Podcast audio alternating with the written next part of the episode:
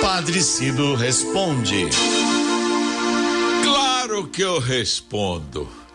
Por isso que eu peço sempre a vocês aqui que me mandem perguntas. É, porque é um momento catequético, é um quadro catequético do nosso programa. Você esclarece suas dúvidas de fé, ouve a resposta que eu dou aqui e depois pode conferir de novo no no como é que chama? Na Spotify, da de vez em quando me falha esses nomes esquisitos, Spotify, tá bom? Olha aqui a pergunta da Maria de Mauá, chegou a semana passada. Padre Cido, dias atrás, o senhor respondeu uma pergunta sobre orar em silêncio e me surgiu uma dúvida.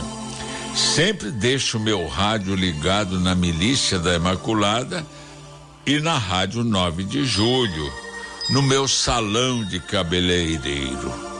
Independente da religião dos clientes, está lá o radinho ligado na Rádio 9 de Julho, na Rádio Imaculada. Estou errada, padre?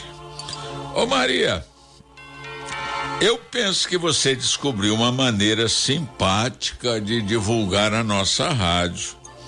Você a sintoniza no seu salão de cabeleireiro. Parabéns por isso. É um trabalho evangelizador este seu.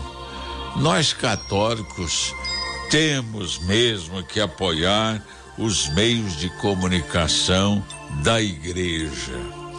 Agora, minha irmã, você colocou um problema, você coloca um problema sério. Temos que respeitar a fé diferente de seus clientes. Certamente você tem como cliente evangélicos e católicos. Fique atenta, viu? Deixe-lhes a liberdade de pedirem até para desligar o rádio os que se sentirem incomodados, que digam a você. Eu até penso também que católicos e evangélicos têm que aprender a ser tolerantes e a respeitar o jeito diferente de viver a sua fé do de outros irmãos cristãos. Nada de críticas, discussões, brigas, achar que está salvo e o outro está condenado. Para com isso. Se alguém duvida, diz que leia o hino ao amor que o apóstolo Paulo nos deixou nos capítulos 12 e 13 da primeira carta aos Coríntios. O amor é passivo, é tolerante. Que hino bonito é aquele hino ao amor, tá certo? E parabéns, Maria, pelo seu apostolado.